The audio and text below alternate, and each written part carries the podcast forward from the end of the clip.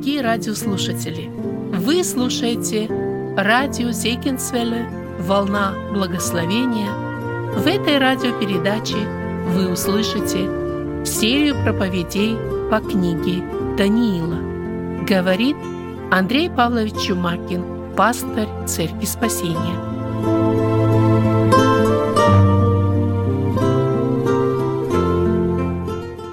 Мы продолжаем наше исследование книги пророка Даниила. И сегодня мы касаемся седьмой главы этой книги. А, в прошлый раз, когда мы изучали шестую главу, мы рассматривали это событие, когда этот верный муж Божий проявлял верность, верность, которая побеждала даже львов, верность Богу, которая сохранила ему жизнь. И мы говорили, что этот пророк уже на закате своих дней, в пожилом возрасте, но тем не менее он остается твердым, верным, не страшится ничего. И вот сегодня мы переходим к седьмой главе а, этой книги пророка Даниила, седьмая глава, а, которую можно назвать «Грядущее царство Христа». С самого начала, когда мы приступили к изучению этой книги, вы помните, мы выбрали вот этот центральный э, текст из второй главы книги пророка Даниила, в котором говорится о том, что однажды наступит царство вечное, царство, которое не будет передано другим народам, это царство разрушит все царства, все империи языческие, которые будут э, возникать на протяжении истории вот этого времени язычников. И вот в этой седьмой главе, к которой мы приступаем сегодня, эта истина особо отражена. В ней показано это грядущее царство Христа, которое приходит – в этой главе описано, что будет это за царство, каким образом оно э, войдет в свое правление, свою силу, и когда это произойдет, что будет предшествовать вот этому наступлению этого грядущего царства Иисуса Христа. Эта седьмая глава является полностью главой пророчеством – если предыдущие главы, с первой главы до шестой главы, это были исторические описания, моменты жизни э, пророка Даниила, описания вот тех событий, которые происходили в Вавилонской империи или в империи Мидоперсов, которая пришла на смену Вавилона, то начиная с седьмой главы начинаются только пророческие видения и те толкования, которые говорит Даниил и которые мы находим вот в этой главе. И мы видим в этой, в этой седьмой главе, как бы картина вновь показана нам всего времени, начиная от Даниила и до царства, грядущего царства Иисуса Христа. Это как бы описание всего Божьего плана спасения, всей истории земли, которая закончится вот этой кульминацией, воцарением Иисуса Христа, этим царством, которое будет вечным. И мы видим, что э, в, этом, в этой картине, вот в этом видении, которое будет дано Даниилу в этой седьмой главе, э, мы вспоминаем, что вторая глава, она также дала эти пророчества, она также показала эту картину будущего. И вот теперь мы видим, что как бы идет э, эта же самая картина, но немножко с другой стороны. Много, больше деталей здесь описаны. И мы, когда смотрим вот на это откровение – Подходя к седьмой главе, а в седьмой главе, вот если мы с вами посмотрим а, первый текст, давайте мы прочитаем седьмой главы, здесь сказано, «В первый год Валтасаря, царя Вавилонского, Даниил видел сон и пророческие видения головы своей на ложе своем. Тогда он записал этот сон, изложив сущность дела». Мы видим, что вот этот сон, который был дан Даниилу, был в первый год Валтасара – то есть мы с вами э, в предыдущей главе мы говорили о том, что уже царь Дарий начинает править. А Валтасар, вы помните, это был последний царь Вавилонской империи. И мы э, касались этого в пятой главе, когда вышла эта кисть, которая писала на стене. Э, это Божье определение тому, что он взвешен, найден очень легким. И в эту же ночь написано, что царь Валтасар был убит, а Дарий Медянин – принял царство. И шестая глава, которую мы рассматривали в прошлый раз, она как раз описывает те события, которые уже во время Мидо-Персидской империи, когда Дарий, медянин, уже является правителем Вавилонии. И вот когда мы переходим к седьмой главе, мы видим, что мы как бы возвращаемся обратно. То есть это не хронологическая последовательность, но опять сказано в первый год Валтасара. То есть это еще до события, когда вышла эта кисть, которая писала, это до события, когда Валтасар был убит, когда Дарий Медянин пришел. Вот это событие седьмой главе, или это э, сон, это видение – оно э, правильно его поставить как раз вот между четвертой и пятой главой, если мы хотим хронологию увидеть и соблюдать эту хронологию. Поэтому вот здесь вот, когда мы смотрим, что Даниилу был дан сон, если во второй главе Навуходоносору был дан сон, и показана вот эта вся последовательность этих империй, то здесь Даниилу дан сон. И мы можем задать, э, какова была цель, почему Бог открыл это Даниилу, Почему Бог Даниилу посылает вот этот сон и вот это видение, и почему раньше Бог не открывал этого? Почему Бог другим пророкам не говорил этого? Почему именно вот в этот момент, как здесь написано, в первый год Валтасара, царя Вавилонского, Бог дает именно Даниилу это видение. Он ему открывает эту последовательность тех империй, которые будут приходить, и в конечном итоге царство Иисуса Христа, который придет – Причина есть для этому. И мы помним, что Даниил в это время находится в плену. Это вавилонский плен, который подходит своему окончанию. И вот когда мы прошлую главу говорили, Дарий, он э, будет давать эти указания, Кир принимает это решение, когда э, евреи возвратятся обратно в свою землю. Но вот здесь вот, когда мы э, читаем э, указания на Валтасара, есть причина, почему Бог открывает Даниилу то, что в его плане. До этого времени мы видим, что Бог говорил об этом Навуходоносору, но вот здесь вот, когда евреи в плену находятся, и плен подходит к окончанию, и Бог дал Навуходоносору этот сон, показывая, что наступает этот момент, когда он, как золотая голова, а, закончит свое правление. И вот теперь мы видим, умер Навуходоносор. Уже нету царя Навуходоносора. И здесь приходит новый правитель, приходит Валтасар, нечестивый правитель. Если вы помните, история Навуходоносора заканчивается э, как бы положительно. Он обращается к Богу. Хотя мы не можем здесь точно утверждать, но так как это описано, что Навуходоносор в конце своей жизни, он обратился к Богу, причем обратился не так, как было до этого момента. И вот этот царь, который обратился к Богу, он умирает, и приходит нечестивый царь Валтасар – и как бы у Даниила, да и у многих, может быть, вот э, евреев, которые находились в это время в плену, возможно, и возникает этот вопрос. Возникает вопрос, а где же это освобождение? Умер Навуходоносор, приходит новый царь, царь Вавилона, еще более нечестивый, который творит разные беззаконные дела – и вот здесь вот, когда возникает этот вопрос у евреев, в том числе у Даниила, вот здесь мы видим, ему в первый год царя Валтасара дается сон, дается видение, когда Бог открывает, как же оно все будет происходить. И вот в этом откровении Господь показывает свой план. Бог не оставит свой народ. Бог не забыл свой народ. Однажды наступит время пришествия Мессии – Однажды наступит это царство, грядущее царство Христа. Это будет вечное царство, которое будет установлено. Но это царство, которое будет установлено, будет не только физическое царство, это будет и духовное царство. И в этом вся цель пророчества Даниила. И вот теперь мы видим, что э, Господь как бы в этот первый год царя Валтасара показывает теперь самому Даниилу, чтобы он имел твердое убеждение, как все будет происходить. Какой порядок? Что будет происходить вот э, по Божьему плану?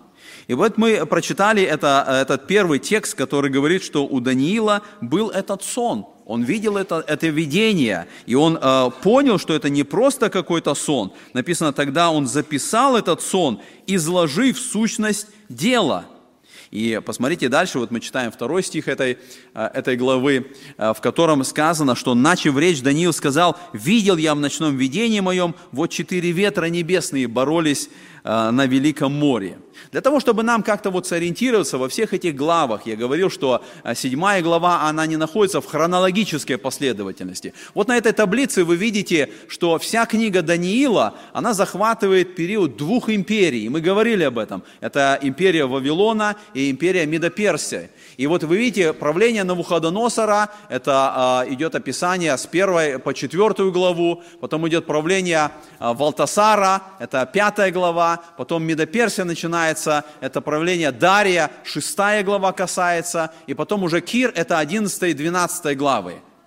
И вот чтобы нам увидеть вот эту последовательность, вы видите, когда речь идет о видениях, мы переходим с 7 и 8 главы, это еще по-прежнему период Валтасара. И потом девятая глава, где будет дано еще одно видение, это правление Дария, это его время. Поэтому для того, чтобы нам понимать, где мы находимся сейчас, вот и в хронологии, и в последовательности. Итак, мы прочитали второй стих, который Даниил начинает свою речь, и он говорит, что в ночном видении видел я вот четыре ветра небесных боролись на великом море. Мы э, понимаем, что главным вопросом вот здесь вот для Даниила, как я сказал, будет вопрос, когда же произойдет это время, когда придет это царствие, когда придет это освобождение. Мы помним, что и ученики задавали этот вопрос. Помните, после воскресения Христа, Деяния апостолов, первая глава, ученики написали, собрались и, и задают вопрос Христу, не в сие ли время ты восстанавливаешь царствие свое? И Господь сказал, не ваше дело знать времена и сроки. Это произойдет, это будет. У Бога есть план. И вот, э, вот здесь мы видим, что в этой первой части э, сказано, что четыре ветра боролись на Великом море. Когда мы рассуждаем, что это за Великое море, о котором идет здесь речь. С одной стороны, мы можем согласиться, что Великое море – это Средиземное море – Обычно оно так называлось вот в пророчествах, потому что когда мы э, перечисляем, вот э, смотрим на все моря, которые упоминаются в Священном Писании, Галилейское море, Мертвое море или Красное море, ни одно из них не называется Великим морем. Вот именно Средиземное море называется Великим морем. И поэтому, когда мы читаем здесь о том, что вот эти четыре ветра боролись, возможно, речь идет о Средиземном море. И в чем здесь смысл?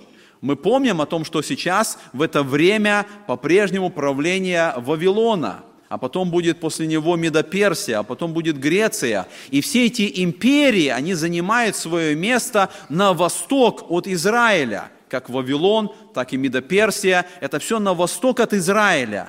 И когда речь идет о Средиземном море, это как бы указание, что эти империи, которые находятся на востоке, они дойдут до запада. И если они дойдут до Средиземного моря, это естественно, что Иерусалим и все, что связано с Израилем, будет в порабощении. Они будут находиться под правлением этих империй. Это и есть то, что названо время язычников.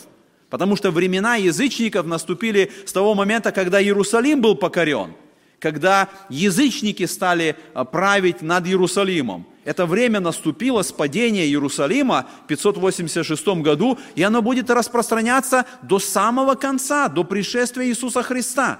Это все период правления язычников. Это все правление, когда язычники будут попирать Иерусалим. Поэтому, когда сказано об этом великом море, это указание туда, на запад, это указание туда, на Израиль, на порабощение, в котором находится Иерусалим. С другой стороны, мы видим здесь указание, четыре ветра небесных боролись на Великом море. И, естественно, мы задаем вопрос, что это за четыре ветра, которые боролись там на этом э, Великом море. С одной стороны, когда мы э, говорим о ветре, ветер очень часто указывает на Божие действия. Когда мы смотрим с вами на э, слово, которое употреблено здесь и переведено на русский язык словом «ветер», э, в иврите это слово «руах». Слово «руах», оно означает «ветер», но кроме значения «ветер», оно также может иметь значение «дух». Если это дух, тогда мы с вами смотрим, и здесь сказано, что четыре духа боролись на Великом море. И духи – это всегда указание на Божие действие, на ангелов. И когда мы смотрим, что вот эти духи, они борются на этом море, тогда мы можем понять, что значение слова «море» не только как указание на Средиземное море. Море часто указывает на народы, на э, империи, на язычников – Посмотрите, вот мы читаем с вами текст Писания из 17 главы книги Исаии. Исаия 17 глава с 12 стиха. «Увы, шум народов многих, шумят они, как шумит море, рев племен, они ревут, как ревут сильные воды, ревут народы, как ревут сильные воды, но он погрозил им, и они далеко побежали и были гонимы, как прах по горам от ветра и как пыль от вихря. Вот в этом тексте мы видим, что море указывает на народы, на язычников. И когда мы смотрим, что вот эти духи борются, они не между собой борются – эта битва идет как бы между этими силами с неба, а, от ангелов, с этими народами. Это война, которая происходит, когда вот эти народы, вот эти империи, они восстают против Бога. И поэтому это море бушует, оно волнуется. И Даниил видит вот этот образ, который потом и открывается в этой главе. Когда империя за империей, зверь за зверем восстают. И они восстают против Бога. Они восстают не для того, чтобы служить Богу. Вот эта война против этих ветров, она происходит. И в конечном итоге победа будет за Господом, когда Его царство будет установлено. И э, мы с вами можем увидеть другой текст Писания, который записан в книге Откровения в 4 главе. Посмотрите, 4, э, Откровение 7 глава с 1 по 3 стихи.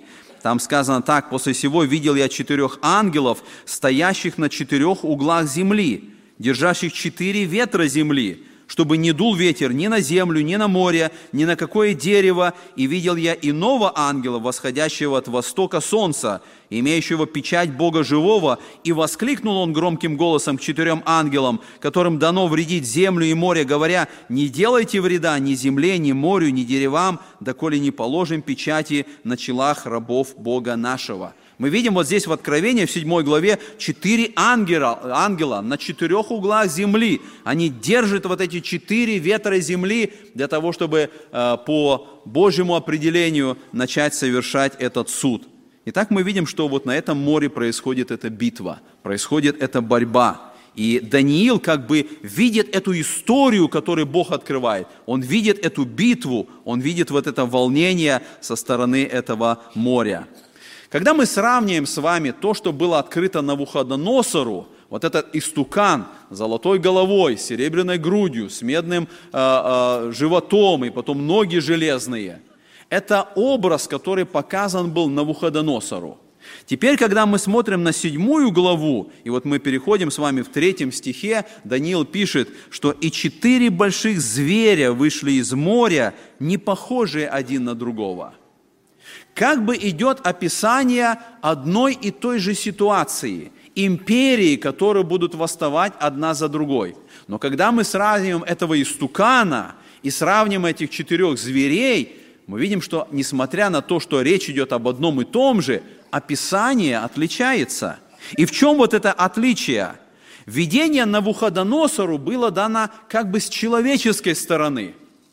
Навуходоносор, как сам царь, язычник, Ему было открыто, как вот эти империи будут выглядеть, что они будут из себя представлять с человеческой стороны. И мы видим, это золотая голова, этот блеск, это, это богатство империи Вавилона. Мы видим это серебро Медоперсии. Это все, как люди видят эти империи. Но когда Бог открывает Даниилу, 7 главе, то здесь идет уже откровение не с человеческой стороны, а с божественной стороны – не то, как люди видят эти империи, а как Бог видит эти империи. И когда мы смотрим вот это откровение, мы видим, что Бог видит того, что, что человек не видит. Бог видит совершенно по-другому. То, что для человека выглядит как великое, как могущественное, как богатое, как сияющее, как сильное и крепкое, то для Бога выглядит как ужасное и отвратительное. Бог видит суть этих империй. Бог видит внутренность этих империй. И поэтому, если Даниилу показано как бы вот так последовательно, сначала Вавилон, потом Медоперсия, потом ниже, ниже, то Даниилу показано как бы одновременно. И мы прочитали в этом стихе написано, четыре большие зверя вышли из моря. Они как бы одновременно выходят. Хотя мы понимаем, что эти империи не будут существовать одновременно. Они будут одна за другой. Но Бог показывает Даниилу так, как Бог видит – и для Бога нет необходимости этой последовательности времени. Бог показывает Даниилу, что он видит эти империи, он видит их всех сразу, он видит их внутреннюю сущность, он видит их состояние, в котором они находятся. И поэтому мы видим, что если со стороны человека это сияющее, и сам истукан, вы помните, он был показан там, в Вавилоне – потому что Вавилон был центром всего. И все эти империи, они захватывали эту территорию Вавилона, и от этого определялось их положение в этом мире. То когда мы смотрим с вами на то, что было показано Даниилу, то здесь уже написано Великое море. Здесь то, что связано с Израилем. Здесь то, что связано с Иерусалимом. Не Вавилон центр для Бога, как это для людей. Иерусалим центр для Бога. И то, что с Иерусалимом связано, вот что имеет значение. И все эти империи, которые будут вставать одна за другую, их значение от того, как они влияют на Иерусалим. В этом для Бога важность. Итак, мы с вами смотрим на этих зверей, которые появляются из моря, и мы читаем с вами дальше, написано в 4 стихе, «Первый, как лев, но у него крылья орлинные, я смотрел, доколе не вырваны были у него крылья, и он поднят был от земли и стал на ноги, как человек, и сердце человеческое дано ему». Мы сравним, и вы видите вот на этих иллюстрациях, я делаю это сравнение с тем золотым истуканом, потому что идет тот же самый порядок. И э, если в, золотом истукане это, это золотая голова говорит о Вавилоне, то вот здесь Вавилон представлен, как Бог открывает это, как лев – который, а, у которого крылья орлиные. И вот мы смотрим на этот образ. Лев, тем более лев с крыльями, это был образ Вавилона. И мы находим, археологи говорят, что стены э, Вавилона, они были украшены этими изображениями львов с этими крыльями. И мы видим, что э, вот здесь вот, когда мы читаем с вами книгу пророка Иезекииля, там этот образ используется в отношении Вавилона. Иезекииля, 17 э, глава, 3 стих. «Скажи, так говорит Господь Бог, большой орел с большими крыльями и длинными перьями, пушистый, пестрый, прилетел на Ливан и снял с кедра верхушку. И скажи, вот пришел царь Вавилонский в Иерусалим и взял царя его и князей его и перевел их себе в Вавилон». То есть вот здесь у Иезекииля орел, посмотрите – орел, который связан с, с Вавилоном, потому что Вавилон придет и таким образом будет э, э, захватывать Иерусалим. Вавилон действительно, как мы говорили, был империей мировой. Особенно после битвы при Кархимисе Вавилон распространился как орел над всей этой территорией. Захвачена была эта территория. И мы видим, что здесь, вот в этом тексте, когда мы понимаем, что этот лев – это образ Вавилона, сказано, что крылья были вырваны у него. И мы начинаем рассуждать, что это за указание. И дальше написано, «И он поднят был от земли, и стал на ноги, как человек, и сердце человеческое дано ему». Скорее всего, здесь идет описание того, что произошло с Навуходоносором – и мы касались этой истории, когда Навуходоносор своей гордости заявил, что этот Вавилон он построил, и над ним сбылось Божье определение. И он отнят был от людей, и он питался травой, как вол. И в конечном итоге мы видим, что прошли эти семь времен над ним, и он смирился. И вот здесь идет описание, что он стал на ноги, как человек, и сердце человеческое данное было ему – потому что до этого сердце звериное было у Навуходоносора. Итак, мы с вами видим вот это описание первого образа, который мы находим, и мы понимаем, что здесь Бог так описывает империю Вавилона. Мы переходим ко второму образу. И второй образ, о котором написано в пятом стихе. «И вот еще зверь второй, похожий на медведя, стоял с одной стороны, и три клыка во рту у него между зубами его. Ему сказано, так, встань, ешь мяса много» мы опять же помним, что вторая империя, которая придет на смену Вавилона, это империя Медоперсы. Это империя, которая была представлена как серебряная грудь, две руки, которые указывали на империю медиан и на империю персов. И вот здесь мы видим, что вторая империя, о ней сказано, это образ, похожий на медведя, который стоял с одной стороны, у нас переведено с одной стороны, хотя в оригинале там сказано, как бы, как бы он стоял на одной лапе. Это указание, что, возможно, империя медийцев, она была первой, потом была присоединена империя персов. И дальше мы видим, что этот э, медведь, у него сказано, между, три клыка во рту у него, между зубами его. Опять же, посмотрите, у нас в русской Библии написано «три клыка во рту его». Хотя в иврите сказано «три ребра во рту его, между зубами его».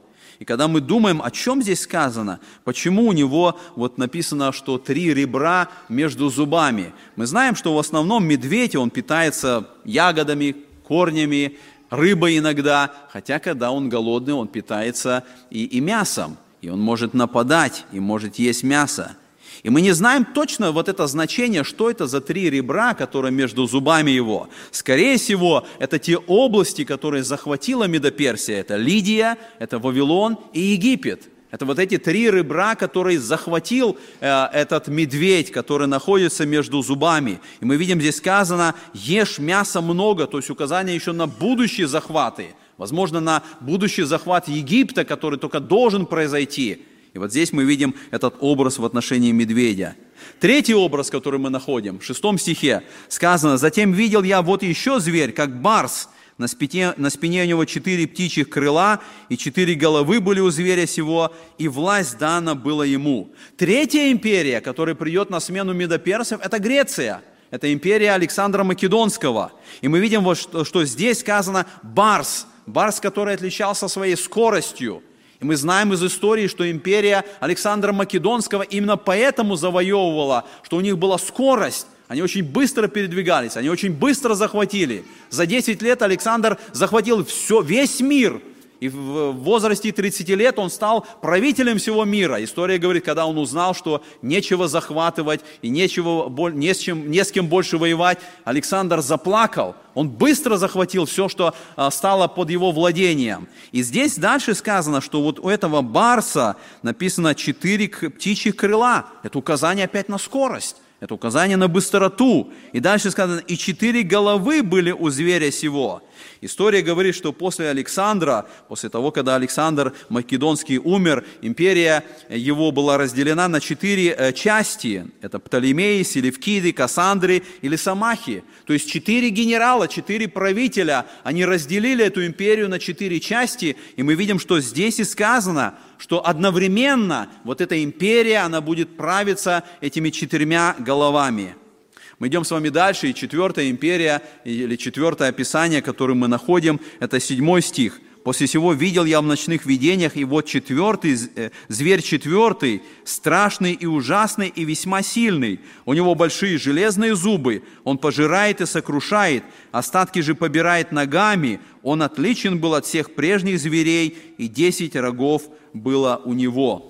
Четвертая империя, о которой мы говорили, вот эти железные ноги, это империя Рима, который придет после э, Греции. И здесь сказано, что этот зверь страшный и ужасный и весьма сильный. И то, как описано э, его действие, что он пожирает, сокрушает, попирает ногами, он отличен от всех. Римская империя как раз и отличалась своей жестокостью – Именно они поступали так, что тысячи были убиваемы, тысячи были проданы в рабство. Вот эти железные зубы, они указывают на те разрушения, которые совершались в этой империи. Рим попирал народы, Рим подчинял народы себе. И мы с вами видим, что вот это указание на будущее, потому что некоторые говорят, что, возможно, это уже произошло. Во время Иисуса Христа это было по-прежнему указание на будущее. И мы помним с вами э, в 24 главе Матфея, Христос говорит, когда увидите мерзость запустения. И мы понимаем, что мерзость запустения, она буквально исполнилась во время разрушения храма в Иерусалиме, и она еще пророчески исполнится.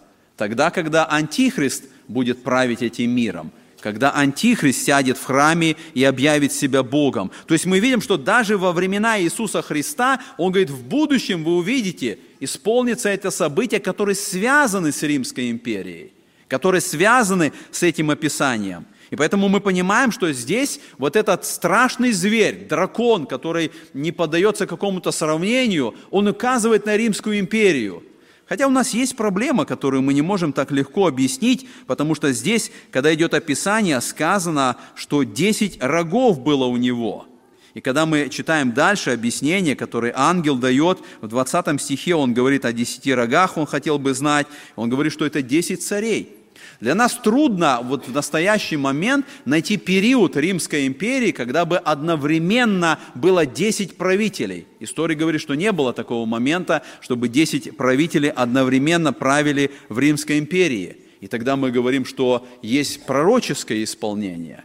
И, скорее всего, то, что написано здесь, оно будет в будущем – тогда, когда Антихрист будет создавать свою империю. Вот там исполнится этот момент этих десяти царей. И мы говорили об этом, когда рассуждали о второй главе, и говорили об этом истукане, его ступни, они наполовину смешаны железо и глина, и десять пальцев на этих ногах, которые тоже указывают, мы говорили, на будущую империю Антихриста, когда будут десять царей там править. И вот здесь мы видим а, также это указание на будущее, на то, что должно исполниться. Мы с вами читаем дальше, и мы видим еще одну важную деталь вот в этой четвертой империи, которая связана а, с Римом. Это а, деталь, которую мы находим с вами вот здесь, когда смотрим на восьмой стих. Вот на этой иллюстрации вы видите то, что мы когда-то с вами рассматривали. Все эти четыре зверя – они иллюстрируют, а, показывают на Вавилон, на Медоперсию, на Грецию и в конечном итоге на Рим. И вот когда мы с вами читаем дальше а, описание, а, как в книге Откровения сказано это, мы видим, что это связь того, что было показано Даниилу с этой будущей империей Антихриста. Посмотрите, 13 глава Откровения сказано так. «И стал я на песке морском и увидел выходящего из моря зверя семью головами и десятью рогами, на рогах его было десять диадим, и на головах его имена богохульные. Зверь, который я видел, был подобен барсу, ноги у него, как у медведя, а пасть у него, как пасть у льва. И дал ему дракон силу свою, и престол свой, и великую власть. Здесь идет описание системы Антихриста, империи Антихриста того, что будет происходить, когда Антихрист во время великой скорби будет устанавливать свою империю. И мы видим это сходство. Мы видим вот эти детали, которые описывают империю Антихриста, они э, сходны с этими зверями из 7 главы книги Даниила. Сказано, что у него 10 рогов, сказано, что у него будет, э, он был подобен барсу, и ноги у него, как и медведя, и пасть у него, как льва, и дракон дает ему свою силу. И это говорит о том, что вот эти языческие империи, они в конечном итоге выразятся, они будут, все их характеристики будут проявлены в этой будущей империи, которую создаст однажды Антихрист.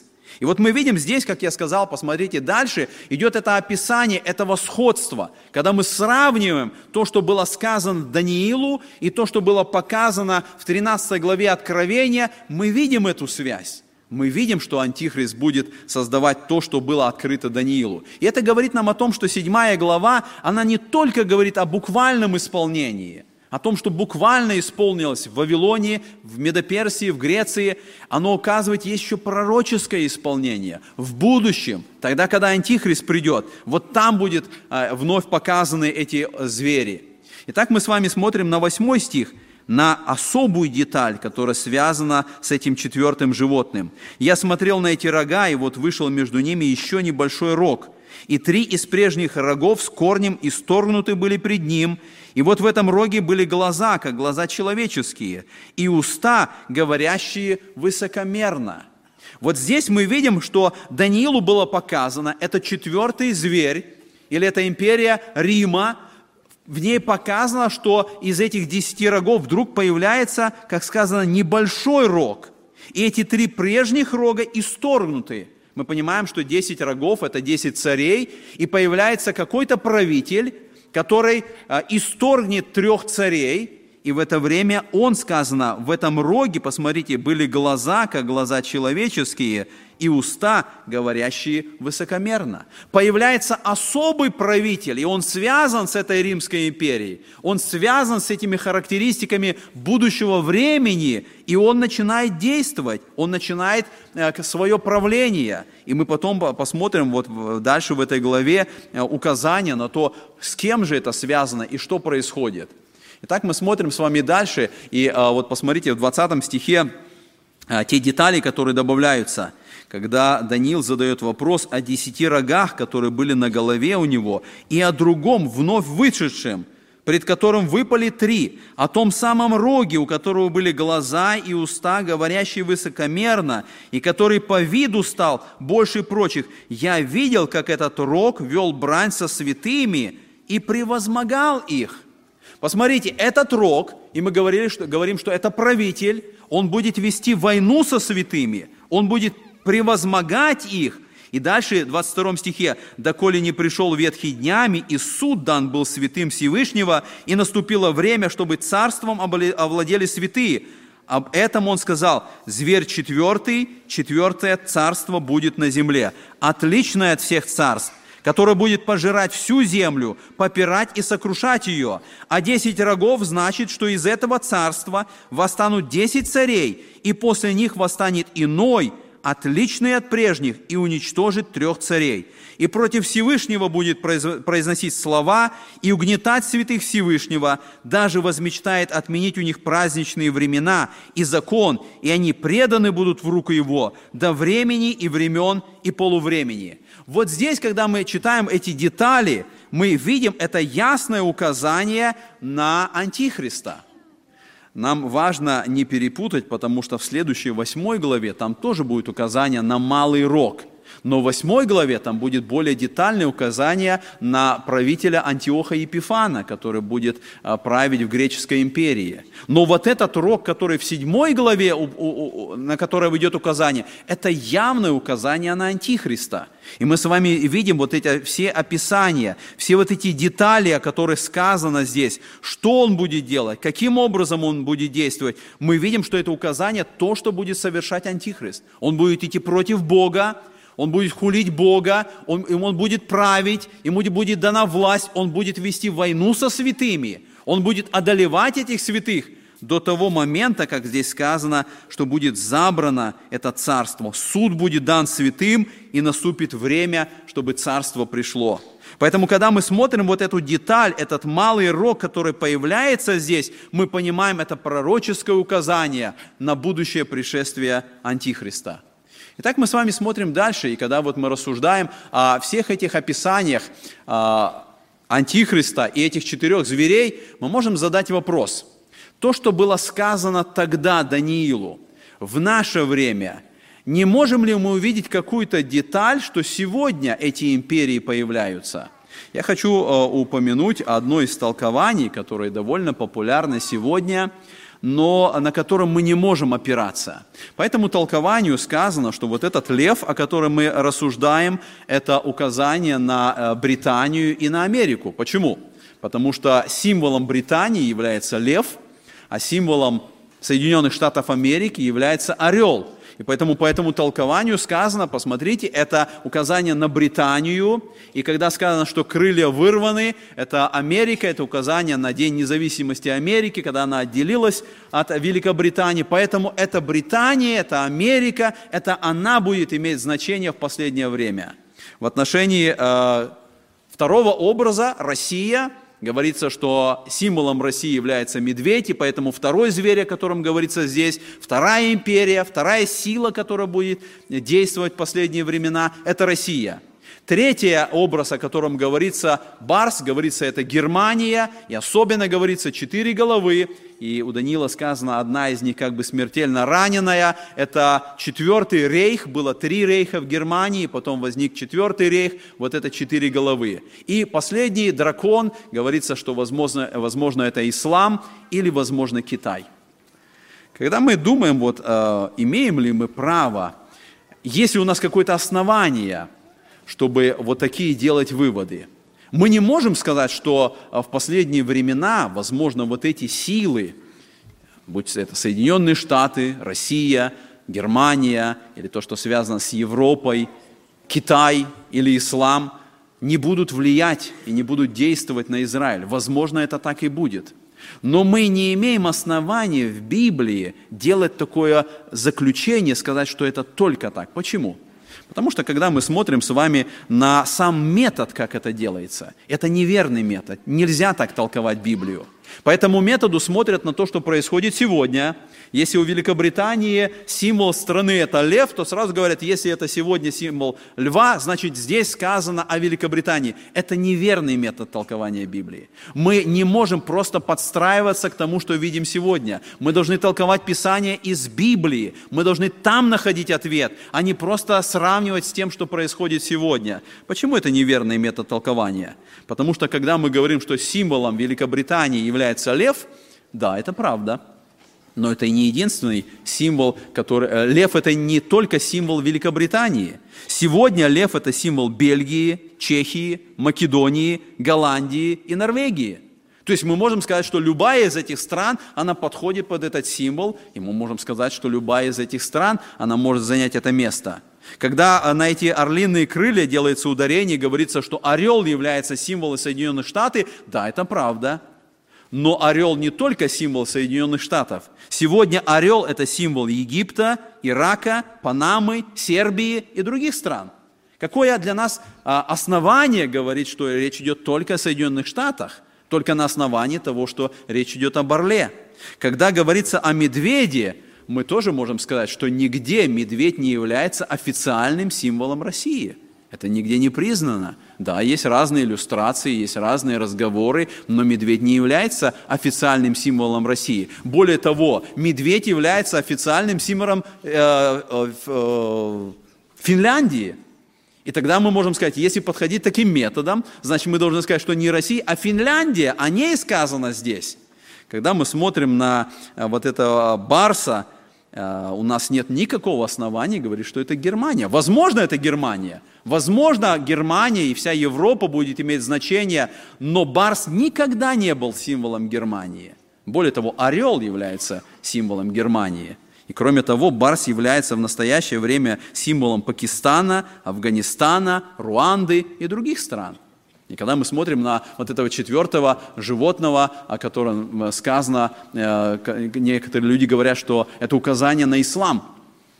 Нету никакого основания.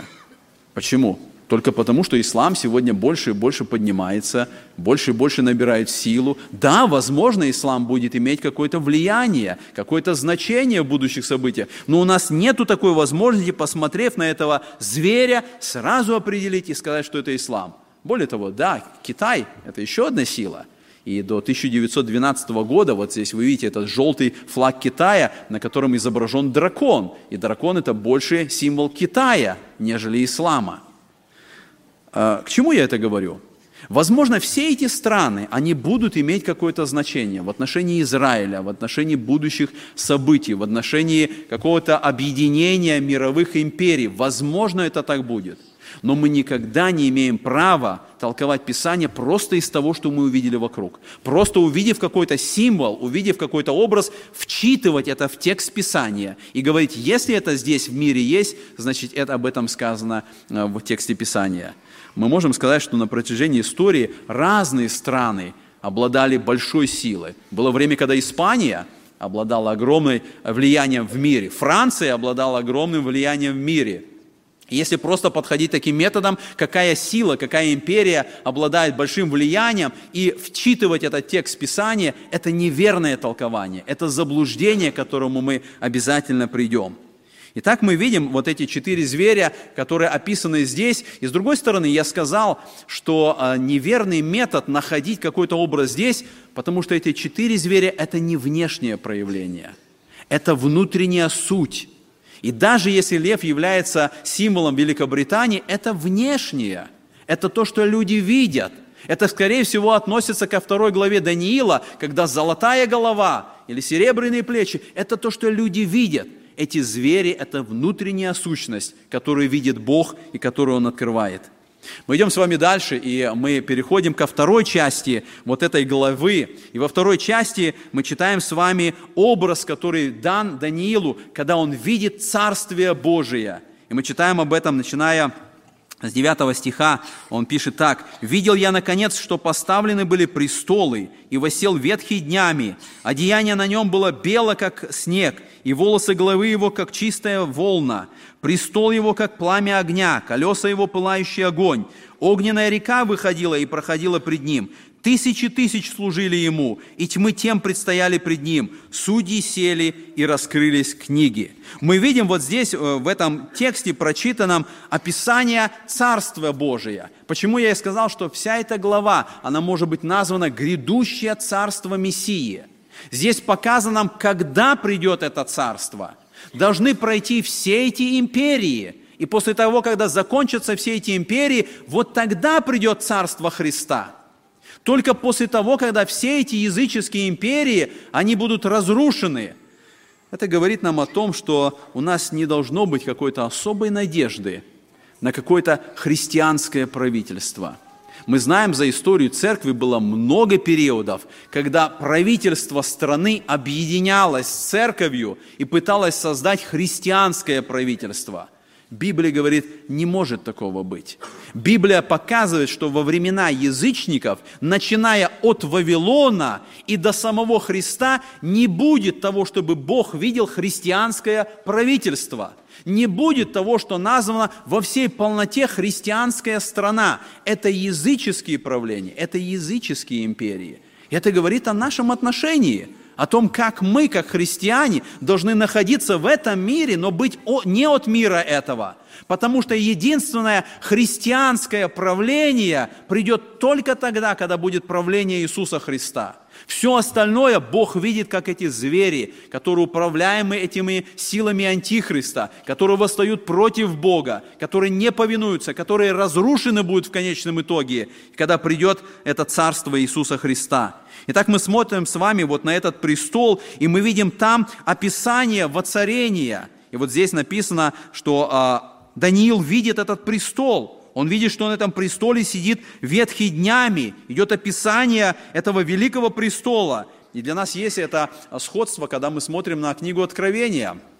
А, посмотрите, вначале вот я прочитаю псалом, а, в котором сказано э, то, что видит э, псал, псалмопевец. Господь сказал, да радуется земля, да восстает многочисленные острова, облака и мрак э, сотрет он. То есть вот в этом псалме идет описание, как бы псалмопевец видит этот престол. И он тоже связан с огнем, он тоже связан с этим сиянием, когда Бог восседает, восседает на этом престоле, когда Бог является правителем – мы смотрим с вами дальше, в книга Откровения, 4 глава, она также описывает нам престол Божий. И сказано Иоанну, после сего я взглянул, и вот дверь отверста на небе. И прежний голос, который я слышал, как бы звук трубы, говоривший со мною, сказал, «Взойди сюда, и покажу тебе, чему надлежит быть после сего».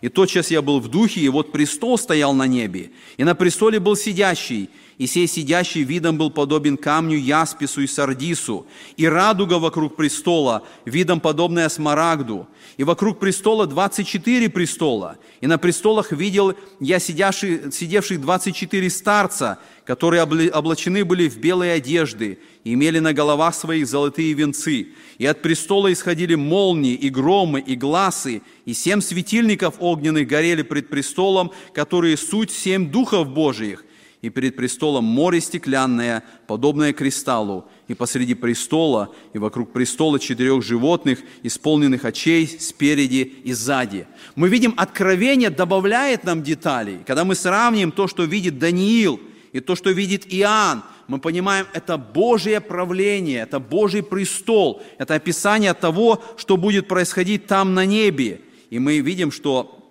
вот этот ветхий днями, он восседает на этом престоле, и дальше, посмотрите, мы читаем э, с 13 стиха, идет следующее событие. «Видел я в ночных видениях, вот с облаками небесными шел, как бы Сын Человеческий, дошел до ветхого днями и подведен был к Нему. И Ему дана власть, слава и царство, чтобы все народы, племена и языки служили Ему. Владычество Его, владычество вечное, которое не придет, и царство Его не разрушится». Вот здесь мы видим а, вот это событие воцарения. Вот здесь мы видим, что после всех этих империй наступает вечное царство Иисуса Христа. И как бы показано, этот Сын Человеческий, который подходит к ветхому днями, ему дано это царство. И когда мы читаем вот эти описания, сказано, что это царство, власть, слава, владычество его, владычество вечное, царство его не разрушится – это то, что Бог хотел открыть Даниилу, который находился в плену, когда умер Навуходоносор, когда опять восстал Валтасар. Бог показал, придет это царство, придет по плану Божьему, оно обязательно э, произойдет. И когда мы встречаемся вот с этим э, образом, с этим э, личностью, которая названа Сын Человеческий, то понять, кто это, мы можем, когда мы смотрим в Новый Завет. И мы помним, что в Новом Завете Иисус Христос называет себя этим именем. Мы читаем в 16 главе Матфея сказано, «Ибо придет Сын Человеческий во славе Отца Своего, с ангелами Своими, и тогда воздаст каждому по делам Его». Он себя называет Сыном Человеческим. 25 глава Матфея написано, «Когда же придет Сын Человеческий во славе Своей, и все святые ангелы с Ним, тогда сядет на престоле славы Своей». Христос себя называет Сыном Человеческим – мы э, часто думаем, что вот этот титул, который использовал Христос для себя, он просто указывал, что он был человек, что он рожден был от Марии по плоти, он обладал человеческой природой. И это не совсем так. Потому что когда Христос называл себя Сыном Человеческим, этим самым он указывал на эту седьмую главу книги Даниил. Потому что фарисеи хорошо знали, кто это Сын Человеческий. Потому что они знали этот текст из Даниила. Они знали, что Сын Человеческий – это тот, кто подойдет к ветхому днями. Это тот, кто получит царство. Он будет царствовать вечно. Они понимали это указание на божественную личность. Поэтому, когда Христос называл себя Сыном Человеческим, Он не столько называл себя человеком, сколько Богом. Именно так воспринимали иудеи – они помнили этот образ из 7 главы Даниила. Они помнили, что этот великий Сын Человеческий однажды будет этим вечным царем. И мы читаем с вами вот это указание, когда мы задаем вопрос, э, когда же это происходит. Посмотрите, 11 глава книги Откровения описывает этот момент воцарения. В 11 главе Откровения написано, «И седьмой ангел вострубил, и раздались на небе громкие голоса, говорящие, «Царство мира соделалось царством Господа нашего и Христа Его, и будет царствовать во веки веков». И 24 старца, сидящие пред Богом на престолах своих, пали на лица свои и поклонились Богу, говоря, «Благодарим Тебя, Господи Божий Вседержитель, который еси и был и грядешь, что Ты принял силу Твою великую и воцарился». 11 глава книги Откровения описывает окончание периода великой скорби. А мы помним, что великая скорбь – это время правления Антихриста. А царство Антихриста – это последняя языческая империя.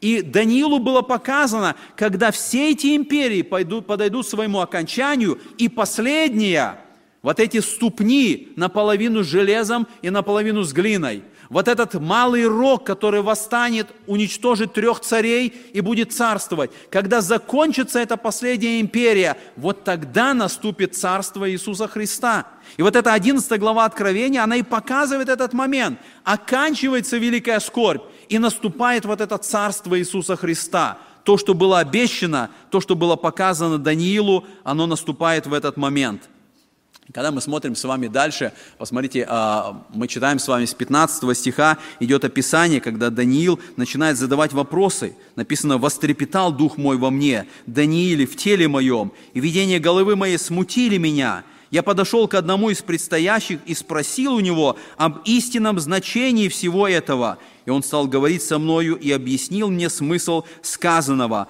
Эти большие звери – которые, которых четыре, означает, что четыре царя восстанут от земли, потом примут царство святые Всевышнего и будут владеть царством во век и во веки веков. Для нас легко истолковывать этих четырех животных, потому что здесь дано объяснение. И мы видим, что объяснение как раз оно и показывает, это четыре царя, это четыре империи, которые возникнут, которые будут э, в свое время править. И мы видим, что дальше, когда Даниил задает вопрос, он хотел более точного объяснения о четвертом звере, который отличен от всех. И мы уже читали вот это толкование, которое было дано, которое указывало, что вот этот вот малый рог, который возникнет, он будет этим последним правителем, этой последней империи, он будет антихристом последних времен. И последние тексты, которые мы читаем с вами написано с 26 стиха, «Затем воссядут судьи, отнимут у него власть губить и истреблять до конца. Царство же и власть и величие царственное во всей Поднебесной дано будет народу святых Всевышнего, которого царство – царство вечное, и все властители будут служить и повиноваться ему. Здесь конец слова. Меня, Данила, сильно смущали размышления мои, и лицо мое изменилось на мне, но слово я сохранил в сердце моем». Окончание этой главы показывает, что в конечном итоге придет Царство Иисуса Христа – и это царство будет вечным, и все властители будут служить Господу нашему Иисусу Христу. Какой вывод мы можем сделать с этой главы? Чему учит нас эта глава? Когда мы смотрим на все эти описания всех этих событий, мы можем сказать, что исполнение Божьих обетований, может быть, не приходит сразу. Представьте себе ситуацию Даниила – Ему было сказано это пророчество, и Даниилу было сказано, будет еще четыре империи.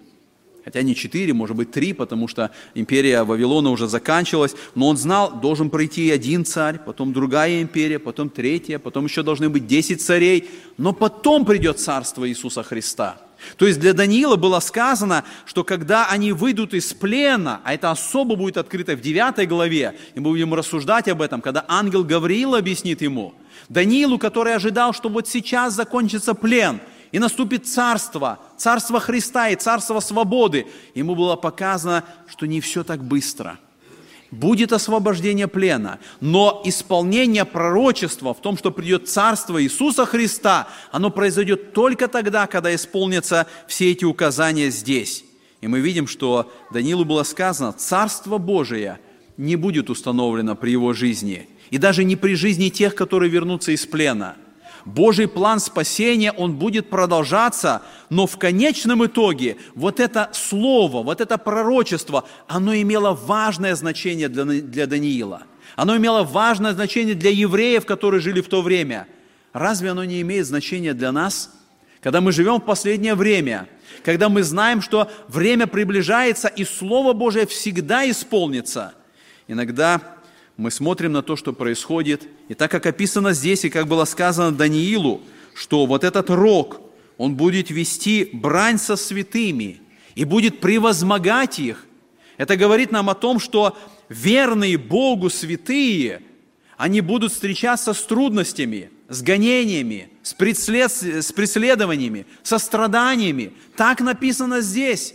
И иногда будет казаться, что не придет это царствие – Иногда будет казаться, что Господь не поддерживает свой народ. Кому-то будет казаться, что Бог где-то далеко, Он отвернулся, Он не слышит меня. Вот это пророчество, оно говорит, Божье Слово исполнится в любой ситуации. Царство Иисуса Христа, оно грядущее, оно придет, несмотря на все эти империи, несмотря на все эти силы, которые воюют с Богом, восстают против Бога. И вот это море, оно волнуется, оно возмущается – Божье Слово и Божье пророчество указывает, у верных Божьих детей всегда должна быть надежда. И даже если жизнь заканчивается страданием, мученической смертью, вера, упование, надежда на это грядущее царство, она всегда должна сохраняться в сердце верных детей Божьих. И поэтому для нас сегодня, когда мы прошли эту главу и посмотрели на все эти события, которые открыты здесь, в нашем сердце должна быть вера. Мы знаем, что грядет это Царство Иисуса Христа. Что бы ни происходило здесь, в этой стране, где же мы, живем, в это время, в котором мы живем, мы видим все эти империи и все, что бушует вокруг. Царство Иисуса Христа – это то, что укрепляет наш, это то, что дает нам силу, это то, к чему мы должны стремиться. Оно однажды придет – оно будет вечным, и, как сказано, народ святых, он будет находиться в этом царстве. Дай Господь, чтобы наше место было там, чтобы мы ожидали этого царства и проходили этот земной путь, смотря туда вперед, к этому грядущему пришествию Господа нашего. Аминь.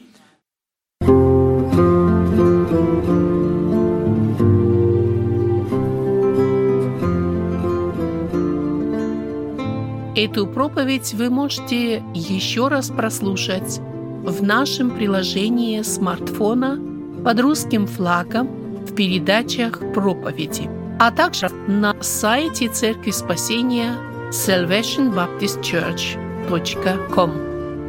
Вы слушали радио Зегенсвелле «Волна благословения», город Детмалт, Германия. Дорогие радиослушатели, мы желаем вам Божьих благословений.